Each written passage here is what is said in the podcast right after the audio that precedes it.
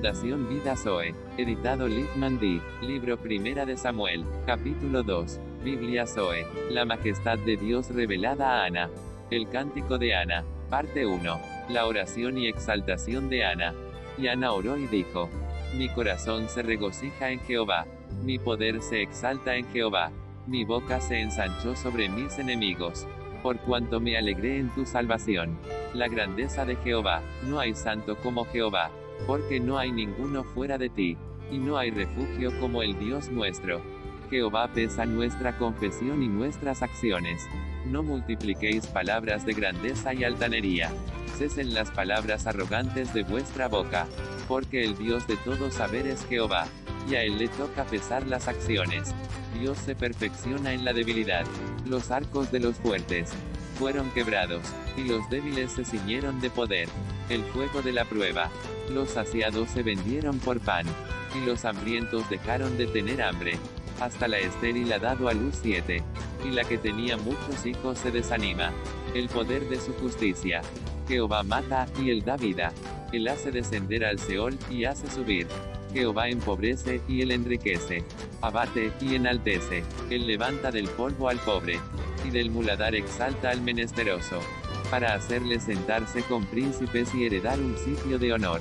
Porque de Jehová son las columnas de la tierra, y él afirmó sobre ellas el mundo. La supremacía de la justicia de fe. Él guarda los pies de sus santos. Mas los impíos perecen en tinieblas. Porque nadie será fuerte por su propia fuerza. La autoridad del Cristo. Delante de Jehová serán quebrantados sus adversarios. Y sobre ellos tronará desde los cielos. Jehová juzgará los confines de la tierra, y dará poder a su rey, y exaltará el poderío de su ungido. Y el Cana se volvió a su casa en Ramá, y el niño ministraba a Jehová delante del sacerdote Elí. Los hijos de Elí eran hombres impíos, y no tenían conocimiento de Jehová. Y era costumbre de los sacerdotes con el pueblo, que cuando alguno ofrecía sacrificio, venía el criado del sacerdote mientras se cocía la carne, trayendo en su mano un garfio de tres dientes. Y lo metía en el perol, en la olla, en el caldero o en la marmita, y todo lo que sacaba el garfio, el sacerdote lo tomaba para sí. De esta manera hacían con todo israelita que venía a Silo. Asimismo, antes de quemar la grosura, venía el criado del sacerdote, y decía al que sacrificaba, da carne que asar para el sacerdote, porque no tomará de ti carne cocida, sino cruda.